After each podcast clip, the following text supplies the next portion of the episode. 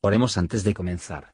Señor, por favor, déjanos entender tu palabra y ponerla en nuestros corazones. Que moldee nuestras vidas para ser más como tu Hijo. En el nombre de Jesús preguntamos. Amén.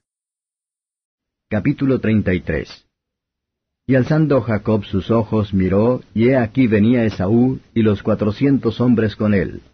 Entonces repartió él los niños entre Lea y Raquel y las dos siervas, y puso las siervas y sus niños delante luego a Lea y a sus niños, y a Raquel y a José los postreros. Y él pasó delante de ellos e inclinóse a tierra siete veces hasta que llegó a su hermano.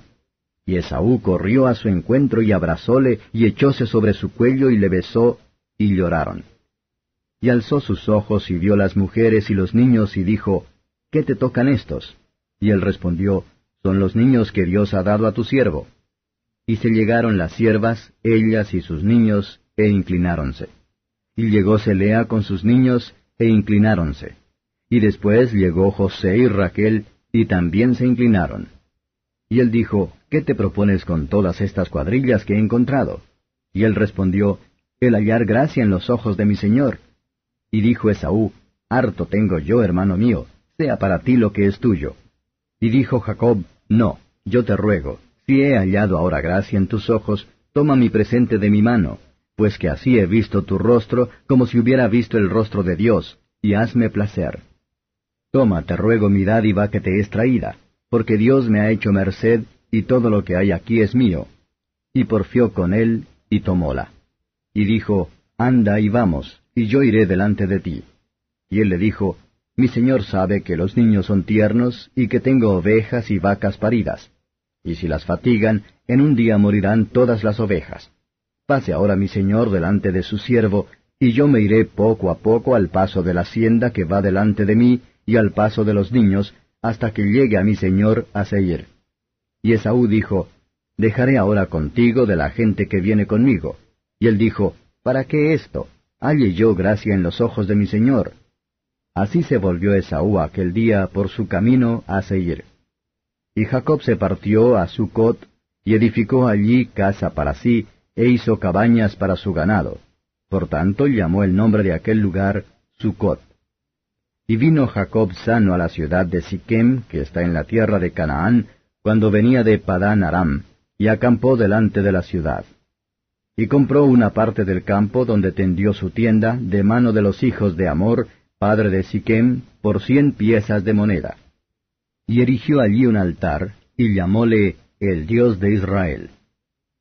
Comentario de Mateo Henry Génesis capítulo 33. Versos 1 al 16. Jacob, que tiene la oración comprometida su caso a Dios, siguió su camino. Ven lo que será, nada puede venir mal a aquel cuyo corazón está firme, confiado en Dios. Jacob se inclinó ante Esaú. Ah, un comportamiento de sumisión humilde va mucho a convertir la ira. Esaú Jacob abrazó. Dios tiene el corazón de todos los hombres en sus manos, y puede convertirlos cuando y como le plazca. No es en vano que confiar en Dios, y hacer un llamamiento a Él en el día de la angustia. Y cuando los caminos del hombre son agradables a Jehová aún a sus enemigos hace estar en paz con él. Esaú Jacob recibe como a un hermano, y mucha ternura pasa entre ellos. Esaú le pregunta, ¿quiénes son estos? A esta pregunta común, Jacob habló como él mismo, como un hombre cuyos ojos están siempre dirigidos hacia el Señor. Jacob instó a Esaú, aunque su miedo había terminado, y él tomó su presente. Es así que la religión de los hombres hace que sean generosos, sin corazón, y con las manos abiertas. Pero Jacob declinó la oferta de Saúl para que lo acompañara. No es deseable que sea demasiado íntima con relaciones impías superiores, quienes esperan que nos unamos en sus vanidades, o por lo menos hacer un guiño a ellos, aunque ellos culpan, y tal vez se burlan de nuestra religión. Esta tendrá que ser un lazo para nosotros, u ofendido con nosotros. Hay que aventurarse a la pérdida de todas las cosas, en lugar de poner en peligro nuestras almas, si conocemos su valor, antes que renunciar a Cristo, si en verdad lo amamos. Y dejar que el cuidado y la atención de Jacob licitación para su familia y rebaños nos recuerdan el buen pastor de nuestras almas, que reúne a los corderos con su brazo, y los lleva en su seno, y suavemente conduce a aquellos que todavía están criando. Isaías 42.11. Como padres, maestros o pastores, todos debemos seguir su ejemplo, versos 17 a 20. Jacob no se contentó con palabras de agradecimiento por el favor de Dios para él, pero dio las gracias reales. También se mantiene la religión y la adoración a Dios en su familia. Donde tenemos una tienda de campaña, Dios debe tener un altar.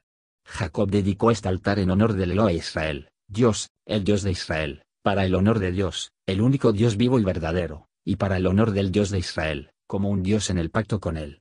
El Dios de Israel es la gloria de Israel. Bendito sea su nombre, Él sigue siendo el poderoso Dios, el Dios de Israel. Podemos alabar su nombre, y se regocijan en su amor, a través de nuestra peregrinación aquí en la tierra, y para siempre en la Canaán celestial. Gracias por escuchar y si te gustó esto, suscríbete y considera darle me gusta a mi página de Facebook y únete a mi grupo Jesús Answers Prayer.